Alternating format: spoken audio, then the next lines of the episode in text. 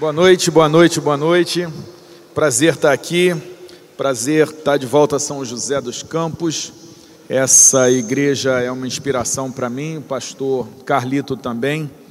Sempre eu procuro aprender com ele.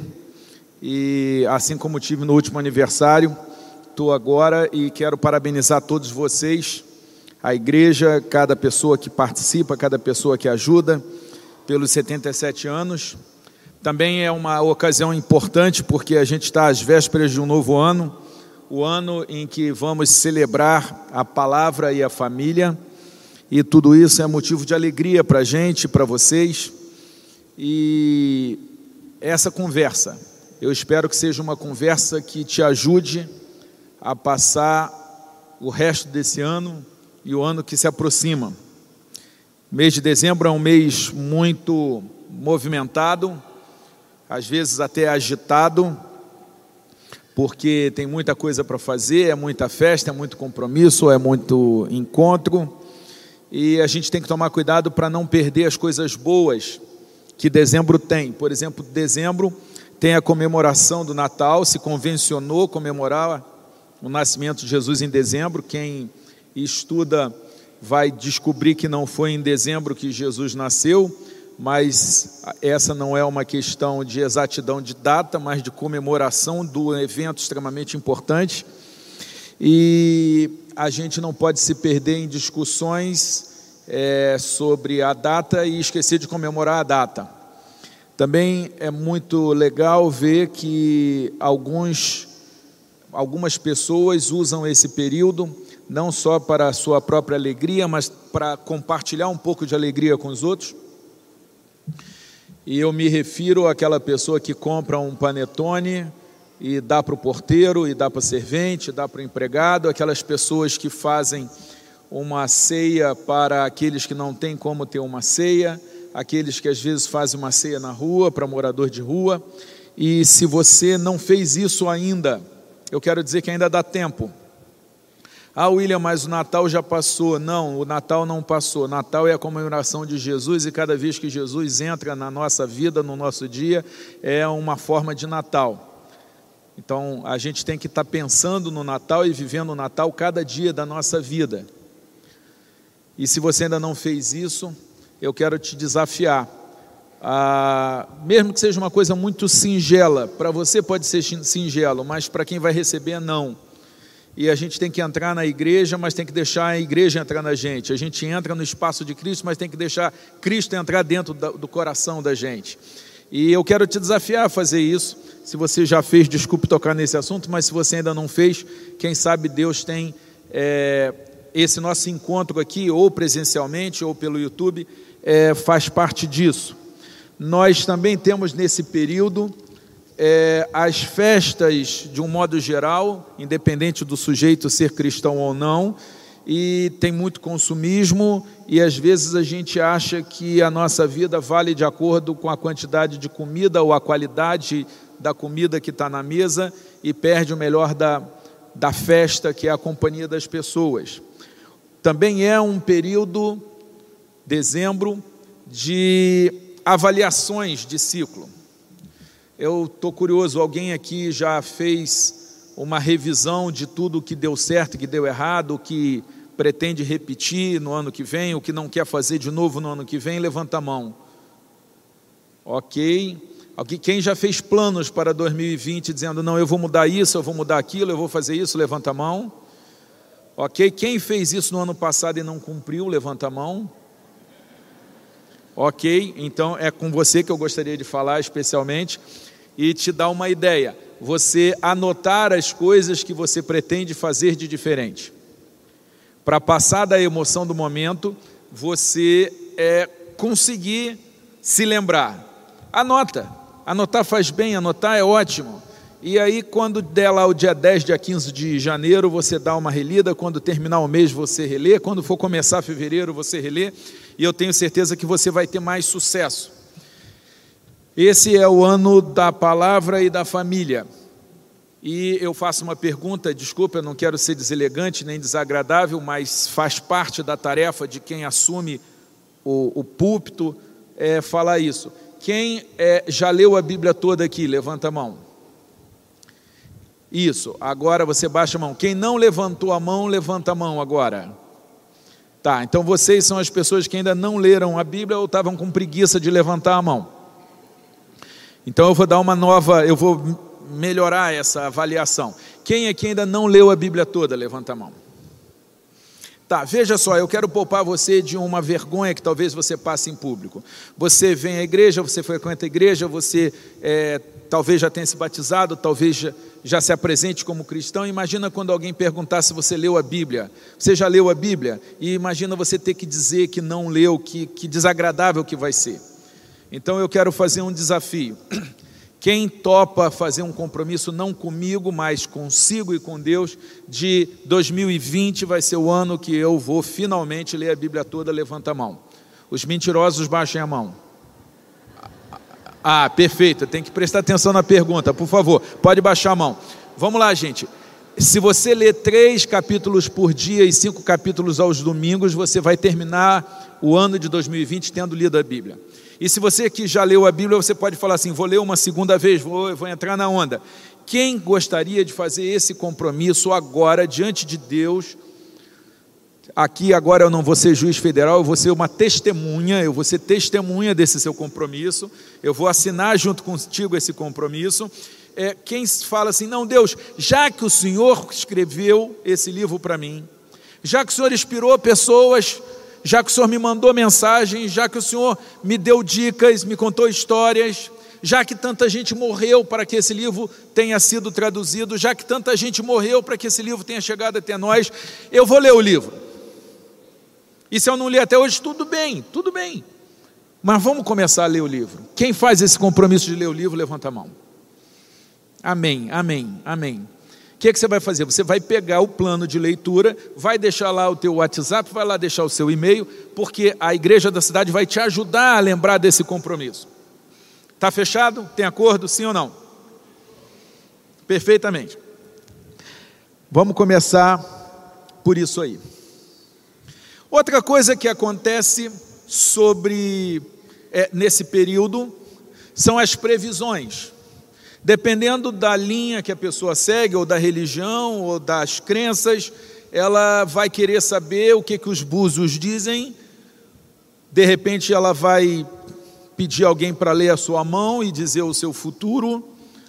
De repente, ela vai querer olhar uma bola de cristal. Eu não sei qual vai ser o seu sistema para tentar descobrir o futuro, mas as pessoas têm vários sistemas. Alguns usam o tarô, outro mapa astral, outro horóscopo. Eu fui pesquisar sobre descobrir o futuro e fazer as escolhas, e uma delas eu descobri a tiromancia, que na Idade Média existiam pessoas especializadas em dizer o futuro é, analisando o queijo. Você comprava um queijo, levava para a pessoa, a pessoa, pelo formato do queijo, pelos buracos do queijo e pelo bolor do queijo, ela dizia o seu futuro. Inclusive, quando uma moça estava em dúvida entre dois pretendentes, ela pegava dois pedaços de queijo, colocava o nome de um, um, um, um pretendente em um queijo, outro queijo com o nome do outro pretendente, e aquele que desse primeiro bolor era o escolhido. Então você vê que é uma forma bem interessante, mas não é só isso, tem pessoas que liam o futuro analisando as, as vísceras de um animal. Então você vê as pessoas buscando saber o futuro, e é sobre isso que eu quero falar, sobre o futuro, sobre 2020, sobre esse ano que se aproxima. E eu vou começar assistindo um filme, um pedaço de um filme com você. É muito rápido, é do filme Gladiador, e eu gostaria que você acompanhasse comigo é, esse pedacinho do filme.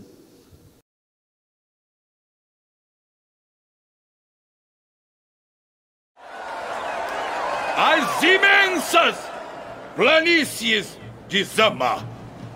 Lá estava o invencível exército do bárbaro Aníbal. Ferozes mercenários e guerreiros de todas as brutas nações curvaram-se ante a destruição impiedosa. a conquista. O imperador tem o prazer de apresentar a Bárbara Horda!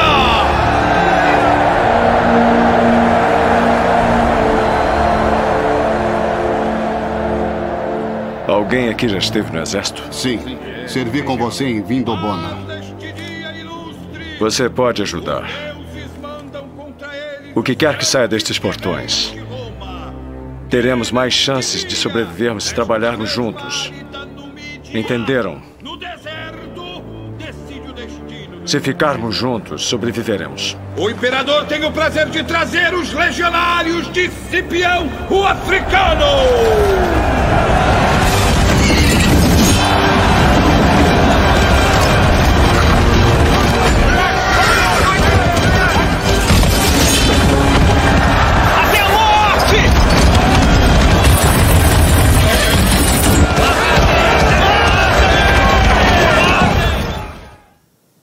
Os portões de 2020 serão abertos dentro em pouco.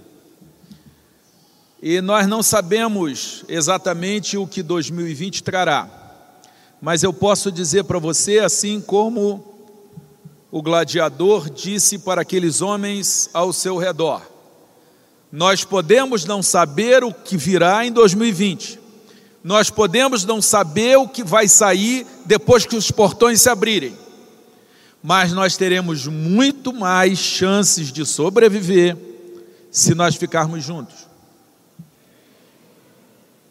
Essa é a mensagem que esse filme passa e quem acompanhou o filme vê que aqueles que se afastam do grupo acabam sendo mortos, mas quando o grupo se une, eles conseguem se proteger e eles viram o jogo, eles viram a história. E chega a ser cômico porque quando eles vencem, é, o, um pergunta para o outro, mas vem cá, os romanos não tinham ganhado essa? Como é que agora perdeu essa? E perdeu por quê? Porque o outro lado se organizou. Essa é a lição das formigas. Provérbios capítulo 6, Salomão fala: Olha, aprenda com a formiga. Uma formiga sozinha você mata com a ponta dos dedos. Alguém aqui já fez isso? Levante a mão, por favor. É porque eu sou juiz ambiental e eu quero te dizer que você precisa conversar comigo depois do culto sobre isso. Mas quando as formigas se reúnem e trabalham juntas em silêncio, de forma organizada, elas colocam um bicho do tamanho de um ser humano para correr. Então, meus irmãos, eu passei esse vídeo rápido para dizer: olha, a gente não sabe exatamente o que vai vir aí, mas se você ficar junto de quem é bom estar junto, vai ficar mais fácil você sobreviver. E esse é o desafio que eu quero fazer: que você fique junto de quem você precisa ficar junto. Agora, quando a gente fala sobre eu não sei o que vai acontecer em 2020, não é bem assim. Porque eu sei muitas coisas que vão acontecer em 2020. É, eu sou capaz de prever o futuro. Eu vou prever uma coisa aqui agora. A maior parte dos senhores, daqui a uma semana, estará com mais peso do que agora. Alguém tem dúvida que eu acertei as minhas previsões? Por quê? Porque quando você analisa o passado, você tem informações bem interessantes sobre o futuro. E a Bíblia nos ensina a prever o futuro, porque a Bíblia diz: é tudo o que o homem semear, isso também ceifará. O que semeia pouco, colhe pouco, o que semeia muito, colhe muito. O que sai jogando as suas sementes em qualquer lugar, boa parte dessas sementes não vinga, porque a terra é dura, porque os pássaros comem, porque os espinheiros é, é, tapam e sufocam a planta, mas aquele, aquela semente que cai em boa terra produz muito fruto. E é preciso ter paciência para ver o resultado. Então veja, nós já sabemos parte do futuro. Você já sabe parte do seu futuro. Aquilo que você tem feito com a sua saúde, com seus relacionamentos, com seus estudos, com a sua vida profissional, é o que você vai colher. Se você semeia arroz, você não vai colher feijão. Talvez nem arroz você colha se você não cuidar da plantação. Então, nesse momento que a gente se aproxima de um marco do futuro, de um portão do futuro, que é o, o, Réveillon, a entrada de 2020, eu quero dizer o seguinte: primeira coisa, o que que eu ando semeando que vai trazer problema para mim? Meu irmão, veja, é, esse momento é, é, é, maravilhoso vir à igreja, louvar, participar da música, encontrar as pessoas, é, ser motivado, é, é, dizimar, ofertar. Agora, tem um momento que é o momento da palavra, em que nós somos desafiados a sermos tocados pela palavra e transformados pela palavra, porque Jesus Cristo, Ele cura, Ele transforma, Ele liberta e Ele salva, mas Ele só faz isso com quem quer isso.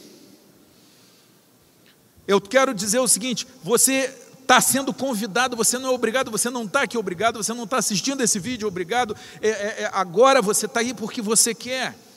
Então aproveita bem isso. Pergunta para você: o que que você está fazendo que você lá no fundo sabe que não é bom para você, que prejudica a sua vida, que prejudica a sua família, mas que você ainda não conseguiu força para se libertar? Tem alguma coisa dessa linha acontecendo na sua vida hoje, sim ou não? Levanta a mão se a resposta é sim. Então, meu irmão, em nome de Jesus, que você seja liberto nessa noite. E fala, eu recebo, eu quero. Jesus tem liberdade para entrar na minha vida e eu ter forças para quebrar isso. Jesus, o que, que eu estou fazendo de certo? Quem pode dizer aqui, não, William, eu estou fazendo algumas coisas certas. Por exemplo, você vir aqui hoje foi uma coisa certa dessa. Você está assistindo esse vídeo, você está querendo falar assim: olha, o que, que Deus tem para falar para mim? Quem está fazendo alguma coisa de certo, levanta a mão. Se você está fazendo alguma coisa de certo, olha, meus parabéns. Mantenha isso. Agora ainda tem uma terceira, você pode fazer listinhas. O que, que eu faço que eu estou semeando errado e que eu vou parar de semear e que eu ainda vou colher isso há algum tempo mas quanto mais cedo eu parar de semear, mais cedo eu me livro do problema. Então eu sei que alguns aqui estão acima do peso, foi o assunto de agora há pouco. E você está acima do peso porque você semeou demais. Os celeiros já estão cheios e você continua. E se você parar de semear tanto, seguindo a lei da semeadura, você vai começar a emagrecer, mas ainda vai levar um tempo até você se livrar do peso em excesso. O que eu quero dizer é: faz uma lista daquilo que você vai parar de semear. Para você não achar que está tudo dando errado, faz uma lista daquilo que você está fazendo certo. Certamente tem essa lista. Agora, a terceira lista é a lista mais importante, é a lista daquilo que você vai fazer de novo. E eu gostaria, eu gosto muito de, de é, ter contato com as pessoas, eu uso a rede social para isso, principalmente o Instagram. Eu queria te convidar a entrar no meu Instagram, que é William Douglas, William com W de Wonderful, com dois L's e com M de Magnífico Magistrado Modesto. Arroba William Douglas, você me diz o seguinte, William, eu vou começar a fazer isso esse ano. Eu gostaria de saber qual é a semente nova que você vai lançar esse ano. E veja, a semente nova, às vezes, é você resgatar a semente antiga que você parou de cuidar. Sabe o seu casamento? Eu fico assustado porque eu converso com muita gente e boa parte das moças está orando por um marido e boa parte das casadas está reclamando de um marido. E eu, às vezes, eu penso em reunir e trocar. Você que está reclamando do marido, perde o marido, E, e desculpe, eu, eu não quero chocá-lo, mas, gente, qual foi a última vez que você, é, a gente usa lá no Rio de Janeiro, azará, que é você cortejar, que é você conquistar, que você é paparicar. Qual foi a última vez que você paparicou o seu marido? Qual foi a última vez que você paparicou a sua esposa? Qual foi a última vez que você levou uma flor, um bombom, uma, um bilhete? Vamos lá, a Bíblia fala para a gente confessar os nossos pecados. Se lá atrás, essa pessoa que está casada com você caiu na sua conversa, e caiu porque vocês casaram, E você há quanto tempo não joga essa mesma conversa para resgatar aquele primeiro amor, aquela emoção, aquela coisa legal, e agora mais legal ainda, porque consolidada pelo tempo e pela experiência, pelas experiências passadas junto. Quem fala assim, não, William, realmente eu parei de paparicar o meu cônjuge. Eu não estou mais mantendo um nível adequado. Levanta a mão. É a hora de confessar os seus pecados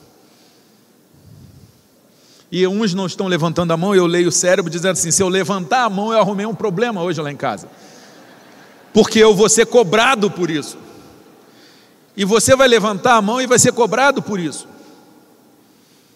Porque uma das coisas que eu fiz para o meu casamento melhorar, e eu quero dizer aos senhores que eu não sou referência, eu sou um homem pecador. Eu, se não fosse Jesus Cristo, eu seria um cara absolutamente insuportável. Jesus e a Bíblia me transformaram num homem melhor, num marido melhor, num pai melhor, num juiz melhor. Porque a Bíblia manda eu servir as pessoas, a Bíblia manda eu tratar o meu patrão, meu patrão é o povo brasileiro, como se fosse o próprio Jesus, então eu tenho que raciocinar quando eu pego o processo de alguém, não é um pedaço de papel, não é um problema, é Jesus ali, é a oportunidade de eu servir a Jesus, é a oportunidade de eu tratar a pessoa como eu gostaria de ser tratado, que é mais um conceito bíblico. E um dos conceitos que a Bíblia me ensina é tratar o outro como eu gostaria de ser tratado. E a Bíblia fala para você fazer perguntas. Uma das coisas que eu fiz com a minha mulher foi virar para ela e eu achei que eu estava bem na fita, bem na parada, e eu virei para ela e falei: amor, o que, que eu posso fazer para ser um marido melhor? E minha mulher começou a falar. E falar. E falar. Ela levou a sério, gente. Ela levou mais a sério a resposta do que eu tinha levado a sério a pergunta. E ela começou a falar tanta coisa que eu peguei um caderno e eu fui anotar. E eu comecei a anotar, e no final daquilo, o meu orgulho masculino destroçado, eu me sentindo envergonhado, eu concluí, eu não falei isso em voz alta para não me queimar, mas eu falei assim: essa mulher me ama, porque eu jamais ficaria com um homem desse. Eu, esse traste eu já teria largado. E eu viro para minha mulher e falo: meu amor, olha, eu quero dizer que você é a mulher da minha vida, você é um presente de Deus na minha vida. É, eu, eu, eu te amo, você merece mudança. E aí eu usei uma frase de efeito que pega bem, se você usar, use em casa, falando sério que vai funcionar. Eu falei assim: eu quero envelhecer com você. Vocês sentiram que aqui funcionou? Você sentiu? Funciona, funciona. E aí eu virei para isso e eu falei assim: escolhe três coisas nessa lista. Eu vou começar por essas três e depois eu vou pegar mais três, sempre você escolhendo quais são as próximas, até que você tenha um marido melhor. Isso tem alguns anos, hoje ela diz que eu sou o mari melhor marido do mundo, tudo bem, tem a boa vontade, tem a paixão. A Bíblia diz que Deus cega às vezes. É... Aleluia, isso. Fala a Deus, né? Ou cega a Deus. Mas eu tive coragem de fazer a pergunta. E se você hoje às vésperas desse novo tempo, virasse para Deus e falasse: Deus, o que, é que eu preciso fazer para ser um cristão melhor? Se você virar para o seu cônjuge, o que, que eu preciso fazer para ser um cônjuge melhor? Mas não faz esse negócio de troca, não. Ah, eu faço a minha lista e você faz a sua lista. Deixa de pensar pequeno. Essa lista não tem nada a ver com o seu cônjuge ou com os merecimentos do seu cônjuge. Essa lista tem a ver você com Deus. Quando Deus fala assim, honra o teu pai e a tua mãe, Deus não pergunta se seu pai e sua mãe merecem. Sabe por quê? Porque Deus diz para você: você pode não escolher o tipo de pai que você vai ter, a mãe que você vai ter, mas você pode escolher o tipo de filho que você vai ser. E quando você se transforma num filho diferente, você quebra toda uma cadeia de pai ruim, de mãe ruim, e começa um novo tempo na sua história, na sua família. E se você fala, ele não merece, Jesus diz: Eu nunca te tratei igual você merece, meu filho. Quando foi que Jesus tratou a gente igual a gente merece? Nunca. Então ele tem moral para pedir isso de você. O seu patrão, você tem que tratar o seu patrão como se fosse o próprio Jesus. Está na Bíblia. Não fui eu que inventei isso. Eu jamais inventaria uma coisa tão radical. Eu não teria coragem. Mas Jesus tem coragem. Ele fala isso. Aí você fala, mas você não conhece meu patrão? E eu respondo, mas eu conheço o seu Deus. Porque quando você melhora, você muda tudo. E a Bíblia diz que se você, o teu patrão, não perceber isso, Deus vai mudar o patrão. Porque aquele que honra será honrado. Então veja, às portas de 2020, o meu desafio para você é: quais são as listas que você vai fazer e vai levar a sério? E vamos falar de prever o futuro. A Bíblia nos ajuda a prever o futuro. Ao mesmo tempo em que a Bíblia nos proíbe de consultar cartomante, de consultar o feiticeiro, de procurar o astrólogo, isso está proibido na Bíblia. Se você quiser procurar, isso é uma decisão sua, você é livre, você é adulto. Mas se você quiser seguir esse livro, esse livro diz que não é modelo, não é assim que se faz. E infelizmente a gente está vivendo um tempo, e eu vou ler sobre isso daqui a pouco, em que as pessoas, ao invés de se amoldarem a Deus, eles criam um Deus ao seu molde. Em vez de eu me curvo, Deus é que tem que se curvar. É, é, é, é parece que está aplicando o código do consumidor. O cliente tem sempre razão e você é o cliente. E Deus tem que te atender. E ok, cada um faz o que quer, mas se você quer seguir esse Deus, esse Deus diz assim: olha, vai ser do meu jeito. Num mundo onde todo mundo é dono do seu próprio nariz, onde é proibido proibir, onde tudo é relativo, a verdade é relativa, a gente segue um livro em que a verdade não é relativa, a verdade é absoluta, em que a verdade não é uma ideia, a verdade é uma pessoa, Jesus Cristo. E eu pergunto para você: você está preparado para ir aí para fora e dizer, eu sou escravo, eu tenho dono, eu não posso fazer o que eu quero? Sabe o que, que acontece com muitos juízes, com muitos políticos, com muitos doutores, com muitos homens com ricos? Isso é um problema, o sujeito tem muito dinheiro, então ele faz o que quer, ele manda em todo mundo, ele não tem que baixar a cabeça para ninguém. E esse mau costume, ele leva para a relação com Deus. Então Deus não pode mandar demais, Deus é um detalhe, mas Deus não é chefe, não é senhor, não é Deus. Então, nessa nossa conversa rápida, o que eu quero te desafiar é você tomar a sua decisão. Às portas de 2020, você vai dizer: eu vou ter um Deus que me serve e que eu uso do meu jeito, a quantidade que eu quero, a posologia que eu quero, ou eu vou entender que existe um Deus que é maior do que eu, que me salvou da morte, que me salvou do inferno, que me salvou de mim mesmo, porque a gente seria muito pior sem Ele. Como já foi dito por Martin Luther King, nós não somos quem devíamos ser, nós não somos quem nós gostaríamos de ser, mas graças a Jesus Cristo nós não somos mais quem nós éramos. Você era muito pior, sim ou não? Gente, assume. Pode dizer não. Você era muito pior ou não era muito pior? Então assume. Eu era muito pior. A questão é que esse processo de crescimento não mudou. E agora eu quero, nas previsões para 2020, eu quero fazer algumas. Por exemplo, o Uber sabe para onde nós vamos no domingo de manhã. Ele não é evidente, ele não é oráculo, mas todo domingo de manhã por volta de 10 da manhã, o Uber já é ligado e ele já joga o endereço da igreja, porque ele conhece a lei da semeadura, ele conhece a análise do passado para definir parte do futuro. Parte do seu futuro está definido, parte do seu futuro é exatamente o resultado do que você faz, é o comportamento que você tem. E aí eu pergunto: é possível prever na sua vida um futuro diferente para você, sim ou não? É possível eu prever que esse ano você vai ler a Bíblia? É possível eu prever que esse ano você vai reconquistar o seu cônjuge? Que você vai reconquistar a sua família? Que você vai se transformar no melhor funcionário da empresa? Que você vai se transformar num patrão diferente? Um patrão que não faz o que todo patrão faz? Um patrão que não é arrogante? Um patrão que não segura o salário? um patrão que distribui lucro sem ter que ser levado a isso por causa de uma lei ou de um sindicato, mas porque a Bíblia fala que aquele que cuida da figueira deve comer do seu fruto. E se você tem uma figueira e alguém cuida, ajuda a cuidar, você tem que dividir. Eu posso prever isso ou não? Porque estamos prevendo o futuro, mas o futuro conta com você. E Deus ele nos dá profecias. Ele diz o que vai acontecer. Quando o povo de Israel foi para o Egito, Deus disse: "Vocês vão voltar". Depois, quando o povo de Israel foi para a Babilônia conquistado, Deus disse: Vocês vão voltar. E ainda disse quanto tempo ia levar 70 anos.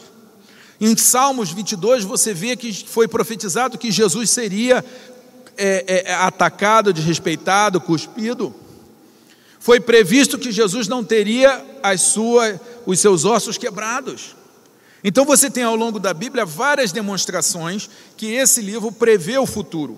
Ele diz o futuro. Então, se você quer saber o futuro, você tem que olhar o que que eu estou construindo do futuro. Se você quer prever o futuro, você pega esse livro e esse livro diz o que vai acontecer no futuro. Então, se você tem alguma ansiedade, alguma preocupação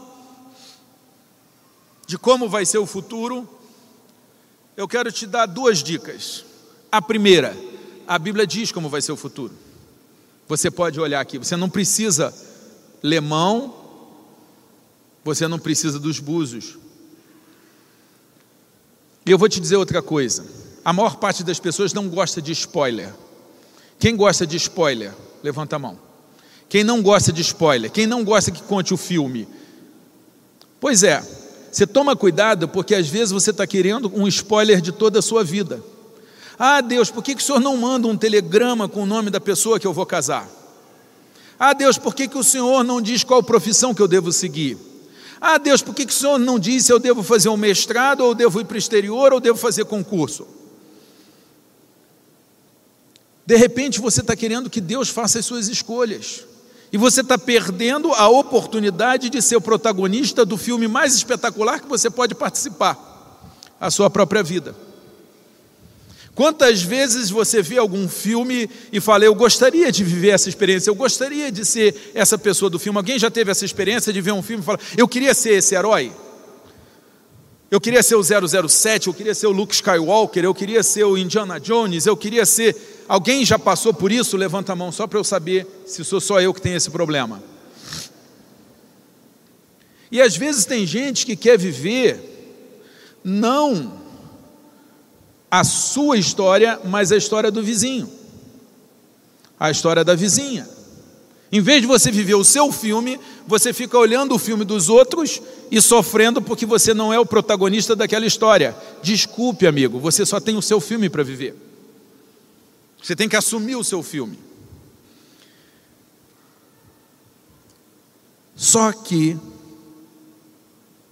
se a gente, se quiser dar um nome de spoiler, você pode até dar, mas Deus dá muito spoiler. Por exemplo, ele diz que o diabo perde. Ele diz que você vai que o final é legal. Ó, o filme vai terminar bem. Olha, o mocinho vence. Você termina em ruas de ouro. Vai dar tudo certo.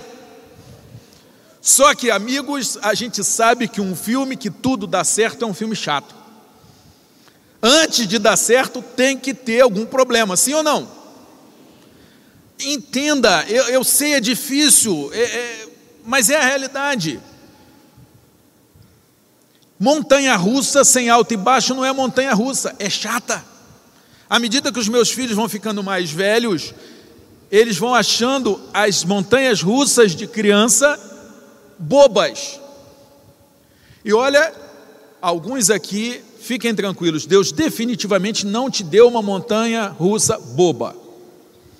Você está olhando o quanto que está subindo, depois o quanto que está descendo, e depois a velocidade da curva, e você fala assim: Jesus, que montanha é essa? Eu não tenho altura para isso, eu não tenho idade para isso. Montanha russa tem que ter alto e baixo, filme tem que ter alto e baixo. Gente, eletrocardiograma tem que ter alto e baixo. Se não tiver, você está morto. Então eu torço que no seu eletroencefalograma, no seu eletrocardiograma, sempre tenha bastante, e a sua vida, amor. querido, irmãozinho, irmãzinha, é um grande eletrocardiograma no coração de Deus.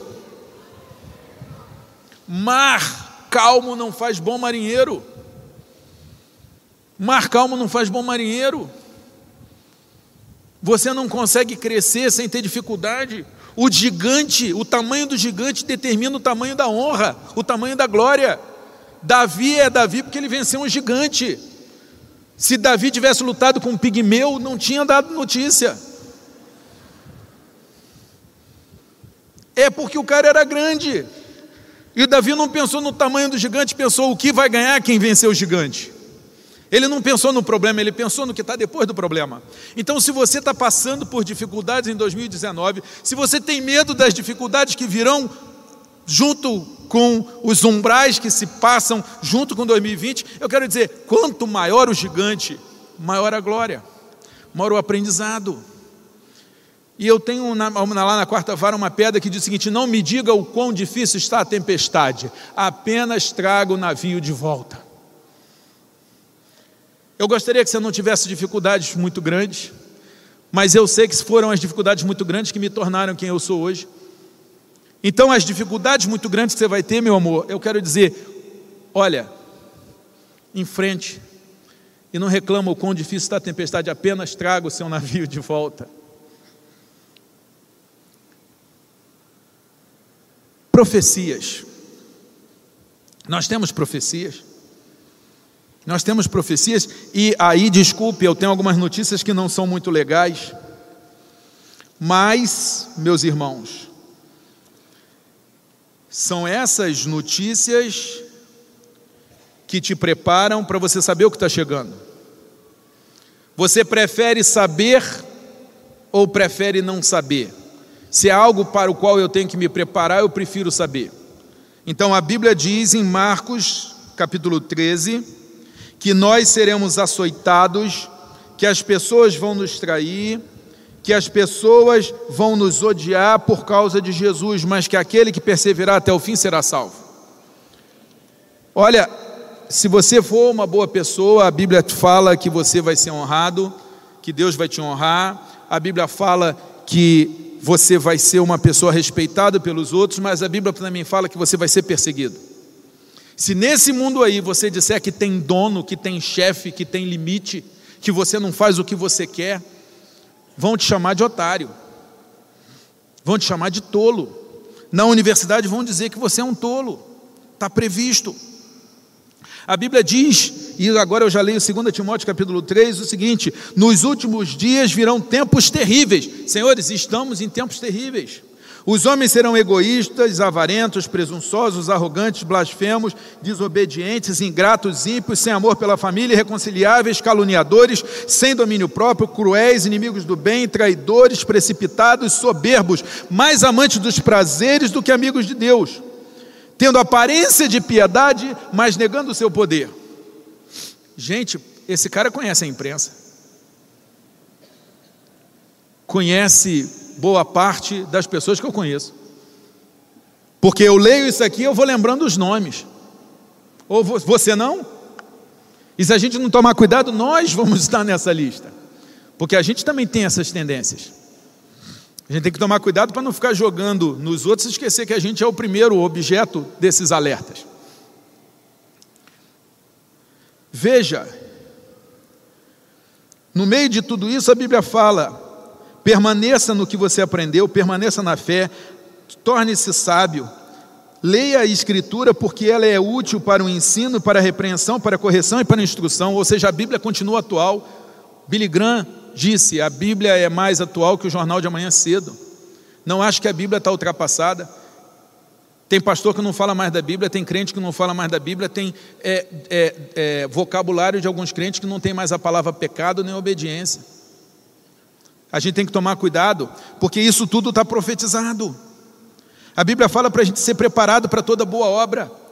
Você não pode viver para você, você tem que fazer a boa obra. A Bíblia fala para você pregar. A Bíblia fala que alguns homens, não suportando a sã doutrina, juntarão mestres para si mesmos segundo seus próprios desejos. Eles se recusarão a dar ouvidos à verdade e vão se voltar para mitos. Gente, está profetizado. Vão aparecer pessoas apresentando a você um Jesus completamente frouxo, sem graça, sem poder. Um Jesus que você pode fazer o que quiser. Um Jesus que é seu servo e não seu senhor. Se você começar a olhar, tem mestres eloquentes, cultos, carismáticos, que vão dizer que com Jesus você faz o que você quiser. E vão colocar qualidades ou defeitos em Jesus a seu bel prazer, de forma que esse Jesus não seja mais alguém que te constrange. Porque na Bíblia a gente vê o amor de Cristo me constrange, o comportamento de Cristo me constrange. Outro dia me perguntaram por que eu tenho tanta paciência com algumas pessoas difíceis e complicadas e mal educadas. E por que, que eu gasto tanto tempo? Eu falo assim: olha, não é porque eu sou bonzinho, eu não sou bonzinho, é porque eu sei o quanto que eu sou difícil, eu sei o quanto que eu sou complicado, eu sei o quanto que eu sou teimoso, eu sei o quanto que eu sou pecador, e ainda assim, Jesus nunca desistiu de mim. Jesus nunca perdeu a paciência. Jesus nunca falou, não dá mais para mim. Jesus sempre diz: Filho, vamos lá. Filho, se arrepende. Filho, você é melhor do que isso. Filho, eu te amo, mas não é para isso que eu te criei. E veja essa minha experiência, mas eu suspeito que também é a sua experiência. Jesus nunca desistiu de você nem vai desistir. E por isso nós temos que ter a capacidade de não desistir das pessoas. Às vezes a gente tem que ter a sabedoria de se afastar das pessoas, e a Bíblia fala disso, e eu não vou falar disso porque é outro assunto, mas é um assunto que você resolve lendo a Bíblia. E aí é que eu falo, você precisa ler a Bíblia. Não dá para resolver tudo numa conversa de 40 minutos. Me perdoa. Me perdoa. Mas eu quero te dizer algumas coisas.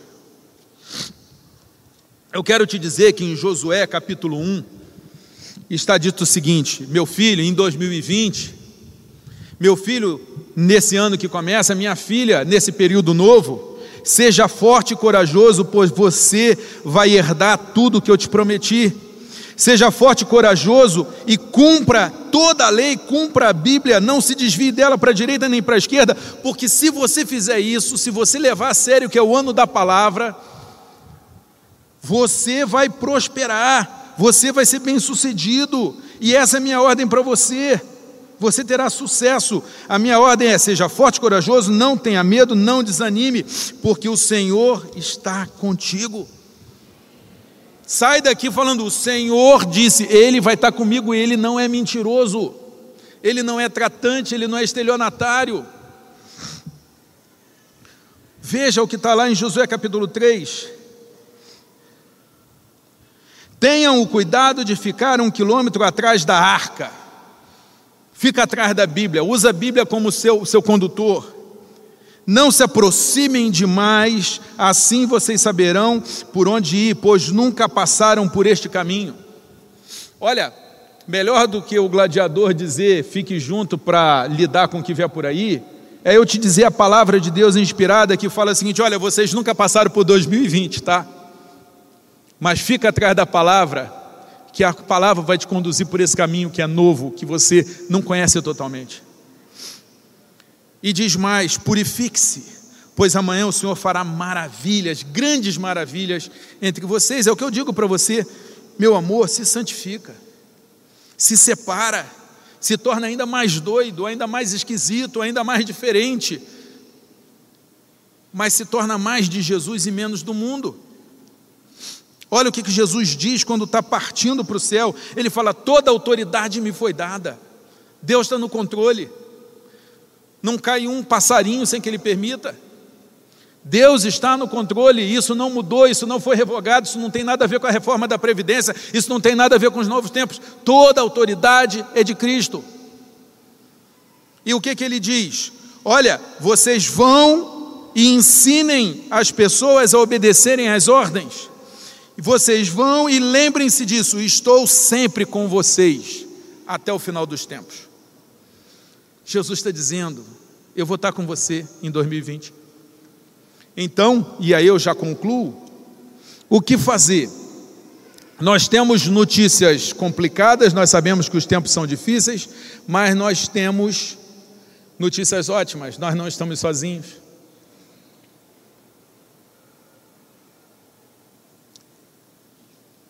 Dom Pedro Casaldáliga falou uma coisa que eu queria deixar para você. Ele disse o seguinte: deixemos o pessimismo para tempos melhores. Do jeito que está o mundo, do jeito que está o país, do jeito que está a situação, olha, não dá para você ser pessimista, não. Se for para ser pessimista, espera um tempo melhor, porque agora a gente está precisando ser otimista.